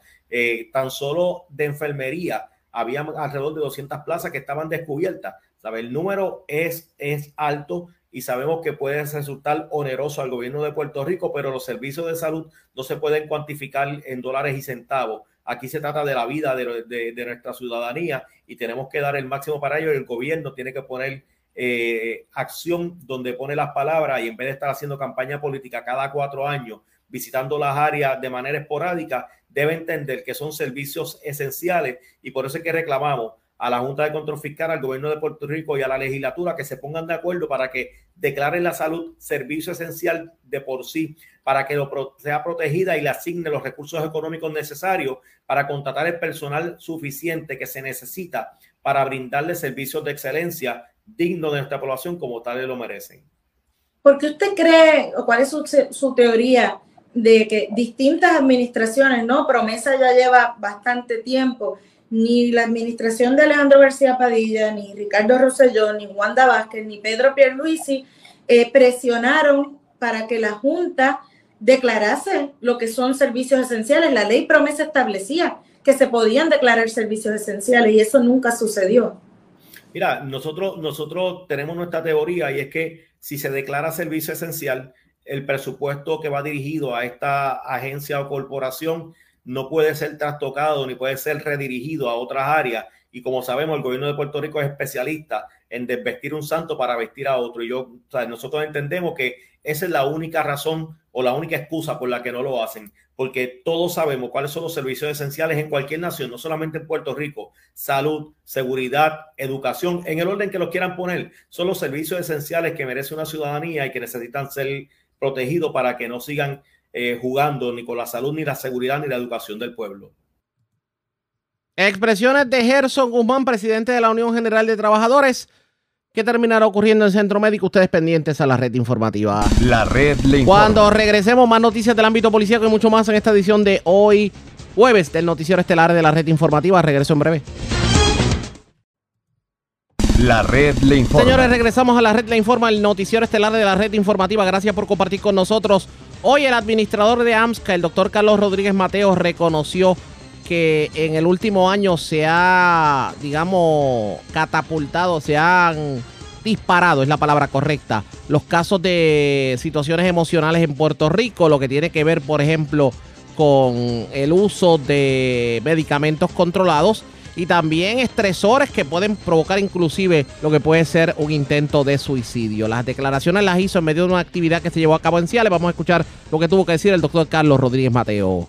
Sí, pues mira, eh, ha aumentado la depresión, ha aumentado la ansiedad, como te decía, ha aumentado la ideación suicida, eh, ha aumentado la violencia intrafamiliar, ha aumentado el consumo de, sustancias. Eh, cuando hablamos de sustancias, sustancias legales e ilegales, de igual manera ha aumentado el consumo de alcohol.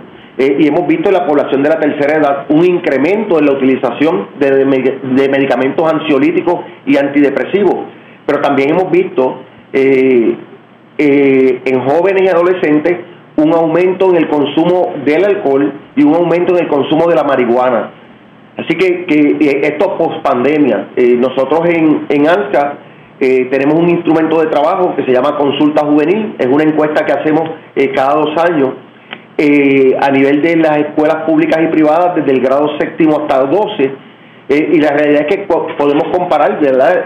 la tendencia y lo que hemos visto es un aumento marcado en el consumo del alcohol, de la marihuana y del tabaco en nuestros estudiantes. desde el grado séptimo ya vemos estudiantes haciendo uso de marihuana Hemos visto también eh, cómo ha aumentado el vapeo en nuestros estudiantes eh, desde séptimo grado eh, hasta grado 12. lo más preocupante de todo es que dentro de esa misma consulta juvenil se refleja que la mayoría de nuestros estudiantes que vapean no saben lo que están vapeando. Así que, eso es un, ingrediente de preocupación adicional porque, porque real, realmente hoy, a diferencia del pasado, hoy nuestros padres o, los padres de nuestros estudiantes eh, no pueden eh, darse cuenta tan fácilmente como en el pasado ocurría cuando nuestros estudiantes eh, hacían uso del cigarrillo. El cigarrillo realmente deja un olor, el vapeo no deja ningún olor. hoy nuestros estudiantes viven prácticamente aislados, están todo el día en una computadora, todo el día en un teléfono, en un cuarto, y los padres presumen que están a lo mejor eh, usando tecnología y no saben a lo mejor que en su propia casa están vapeando y no saben lo que están vapeando. Esas son las expresiones del doctor Carlos Rodríguez Mateo. De hecho, se dieron en el marco de una actividad que se llevó a cabo en Ciales, en donde orientaron a la ciudadanía sobre el uso de medicamentos controlados y lo que tiene que ver sobre cómo atender casos de adicción. Eh, la situación parece que se complica en cuanto a, a condiciones emocionales se refiere, sobre todo tomando en consideración los estresores que hay últimamente en el ambiente, como por ejemplo eh, la economía, los aumentos, la criminalidad, etcétera, etcétera. Así que vamos a ver cómo como ciudadanía trabajamos este asunto. Bueno, vamos a otro tema. El procurador del ciudadano ombudsman confirmó esta mañana en entrevista que se están llevando a cabo una serie de investigaciones por parte de su oficina, entre ellas la situación en el muelle de Ceiba y también la situación con la disposición de neumáticos. Esto dijo en entrevista el ombudsman eh, y, exalcalde de Camuy, Edwin García Feliciano? Pues mira, te mencioné ciertamente la de los, las escuelas cerradas, te mencioné la de los refugios, te mencioné que ahora en agosto comenzamos la de el manejo y disposición de los neumáticos. De igual manera, nosotros también tenemos una investigación eh, en curso que eh, tiene que ver con el muelle de Ceiba. Y es prácticamente porque hay un sinnúmero de situaciones que pueden afectar, que es el traslado de eh, turistas, de pasajeros, eh, personas que residen tanto en las islas municipios como, como, en Puerto Rico, que quieren ir hacia allá o ellos hacia acá. Y en ese sentido, ya hemos hecho dos visitas, detectando fortalezas en ese muelle, detectando debilidades en ese muelle, pero sobre todo haciendo un resumen de cuáles son los asuntos que deben atenderse a mediano y largo plazo. Por ejemplo, en el caso del muelle en Esteiba, eh, tiene baños portátiles, porque no se permite la construcción de pozos sépticos para, para la instalación de baños permanentes. Tiene carpa, porque igualmente hay otra serie de situaciones que afectan el que se puedan instalar techos permanentes de hormigón. Mm, Pues así que ha- hay que buscar alternativas. Eh, de igual manera, cuando vamos a, a está el muelle de Isabel II, que es un muelle ya, eh, eh, pues tiene muchos años, es un poco incómodo para los que están allí, desde el punto de vista de ofrecimientos, de, de, de disposición, ¿verdad? O por lo menos tener disponibles sillas, etcétera, eh, en un lugar que haya aire acondicionado, no lo hay. Así que eh, visitamos unas estructuras que se construyeron en el 2014, 2015, que están prácticamente abandonadas, que eran para sustituir aparentemente ese muelle de Isabel II. Así que esa investigación para nosotros es sumamente importante. Este, terminarla, ¿verdad? Eso implica que vamos a ir ahora al viaje a, a, a Culebra, que tenemos que reunirnos con ATM, con la gente de ATM, con el senador o senadores en distrito de, de, esa, de ese distrito senatorial. Eh, y, y por lo menos tener un resumen de cuáles son los asuntos que se deben atender para que ese muelle eh, pueda dar el mejor servicio posible dentro de las condiciones que tiene, ¿verdad? Porque ahora mismo, por ejemplo, allí no hay servicio de. Tienen que operar con unos generadores. Pues, si eso es algo que se puede resolver, lo queremos ver en el camino. Y si se puede hacer, que se haga. Eh, igualmente, esto de los, los baños y otros asuntos, ¿verdad? Que estamos discutiendo. Otra investigación que se hizo fue la del tren urbano. Pues se hizo una inspección del tren urbano para verificar su funcionamiento, para verificar las condiciones del tren y de las áreas adyacentes, la- los accesos a las personas con impedimentos. Eh, una vez se hizo esa investigación, nos reunimos, ¿verdad?, con el, con el director de, de ejecutivo eh, de, de ATI también, este, y, y básicamente eh, se le presentó eh, esa investigación ellos prepararon un plan eh, de respuesta. Así que ellos están ahora en ese proceso de cumplimiento de plan de respuesta. Tuvimos una intervención eventualmente con, con, con Uber. Eh, vamos a tener unas intervenciones, ¿verdad? Porque esto de, de personas que trabajan para el gobierno, pues tuvieron un laudo a su favor, que debieron ser reinstalados y que no han sido reinstalados, nos preocupa. Así que queremos saber también, una investigación que próximamente vamos a llevar.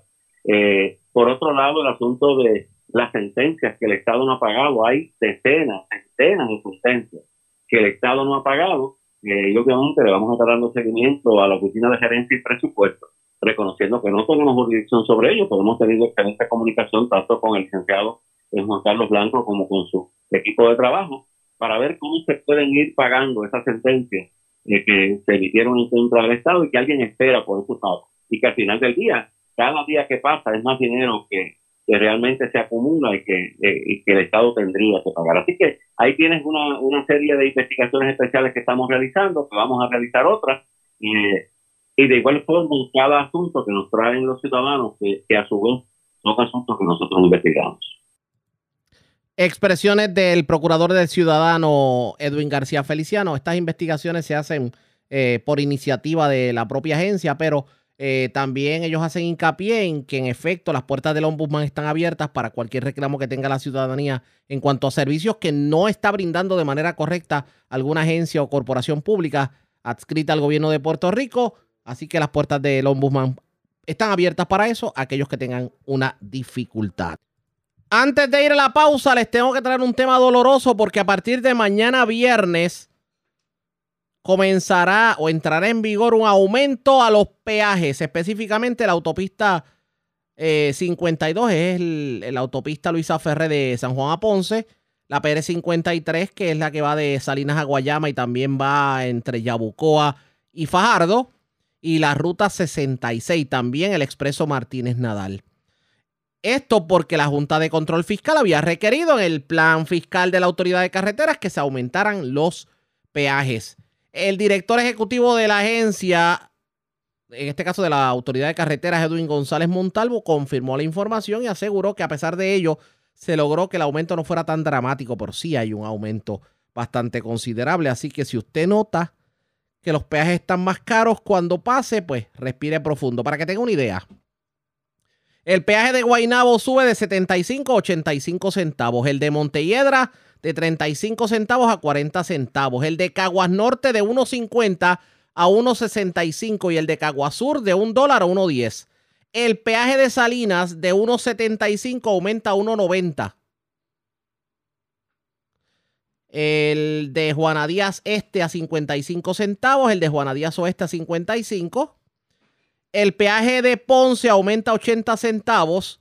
El peaje de Úcar aumenta a 1.5, el de Guayama a 55 centavos, el de Ceiba, el peaje de Ceiba aumenta a un dólar con 5, el de Humacao Norte y Humacao Sur ambos aumentan a 1.5, el de Carolina de la ruta 66 aumenta a 1.50, el de las rampas de Carolina Norte y Sur aumentan a 75 centavos y el peaje de, de Río Grande aumenta a un dólar. Así están los peajes en estos momentos. Por el momento... Eh, son los aumentos que entran en vigor. Otras plazas de peaje pues no tienen aumento establecido, pero sí, desde mañana usted tendrá que pagar más dinerito al pasar los peajes de las autopistas de Puerto Rico. La red le informa. La pausa, regresamos a la parte final del noticiero estelar de la red informativa. La red le informa. Bueno, señores, regresamos esta vez a la parte final del noticiero estelar de la red informativa de Puerto Rico. ¿Cómo está Estados Unidos? ¿Cómo está el mundo a esta hora de la tarde? Vamos con DN, nos tienen un resumen completo sobre lo más importante acontecido en el ámbito nacional e internacional. La presidenta de la Cámara de Representantes, Nancy Pelosi, partió de Taiwán, poniendo fin a una controvertida visita que recibió críticas tanto del gobierno chino como de algunos funcionarios del gobierno de Biden. Este miércoles por la mañana, Pelosi se reunió con la presidenta de Taiwán y dijo que el apoyo de Estados Unidos a Taiwán es férreo. Hoy el mundo se enfrenta a una elección entre democracia y autocracia. La determinación de Estados Unidos de preservar la democracia aquí, en Taiwán y en todo el mundo sigue siendo férrea. Pelosi es la funcionaria estadounidense de mayor rango en visitar Taiwán en 25 años. China condenó su visita diciendo que estaba socavando la estabilidad en el estrecho de Taiwán. China ha anunciado que a partir del jueves planea llevar a cabo nuevos ejercicios militares aéreos y marítimos, así como pruebas con munición real de largo alcance en seis áreas alrededor de Taiwán, que declaró que los ejercicios militares equivalen a un bloqueo aéreo y marítimo de su territorio. Para más información sobre Taiwán, visite nuestro sitio web democracynow.org/es. En Estados Unidos, la población del estado de Kansas rechazó por abrumadora mayoría una iniciativa electoral contra el derecho al aborto. Casi el 60% de los votos fueron en contra de que se agregue una enmienda constitucional destinada a eliminar el derecho al aborto en el estado. La amplia diferencia en las votaciones sorprendió a muchos. Durante las elecciones de 2020, el expresidente Donald Trump había ganado el Estado con una diferencia del 15%. Si se hubiese impuesto el sí a la reforma constitucional, se habría despejado el camino para que los legisladores estatales republicanos prohibieran el derecho al aborto. En noticias relacionadas, el Departamento de Justicia demandó al Estado de Idaho por su prohibición casi total del derecho al aborto. El fiscal general de Estados Unidos, Merrick Garland, dijo que la prohibición de Idaho viola la ley de tratamiento médico de emergencia y trabajo de parto activo, que es una ley federal. It does not matter what state a hospital subject to EMTALA operates in. No importa en qué estado opere un hospital que esté sujeto a la ley de tratamiento médico de emergencia y trabajo de parto activo. Si una persona ingresa a la sala de emergencias con una emergencia médica que pone en peligro su vida o su salud, el hospital debe proporcionar el tratamiento médico necesario para estabilizar a esa persona. Esto incluye el aborto cuando ese es el tratamiento necesario. Cualquier ley estatal que impida que un hospital cumpla con su obligación bajo la ley de tratamiento médico de emergencia y trabajo de parto activo viola la ley federal. Any state law that prevents a hospital from fulfilling its obligation under EMTALA violates federal law. En más noticias sobre derechos reproductivos, se espera que el presidente de Estados Unidos, Joe Biden, firme hoy una nueva orden ejecutiva destinada a garantizar el acceso al aborto. En los estados de Arizona, Kansas, Michigan, Missouri y Washington se celebraron elecciones primarias el martes. En Arizona, el inversor de capital de riesgo de extrema derecha Blake Masters ganó las primarias republicanas para el Senado de Estados Unidos y se enfrentará al senador demócrata Mark Kelly en noviembre. Masters recibió el apoyo del expresidente Donald Trump y el respaldo económico de su ex jefe, el multimillonario inversionista tecnológico Peter Thiel, quien gastó 13 millones de dólares en la campaña. El sitio web de extrema derecha estadounidense que defiende la supremacía blanca Bider ha elogiado a Masters como un patriota en lo relacionado con la inmigración. Masters ha responsabilizado de la violencia con armas de fuego a la gente de raza negra. En otros resultados electorales de Arizona, Mark Finchem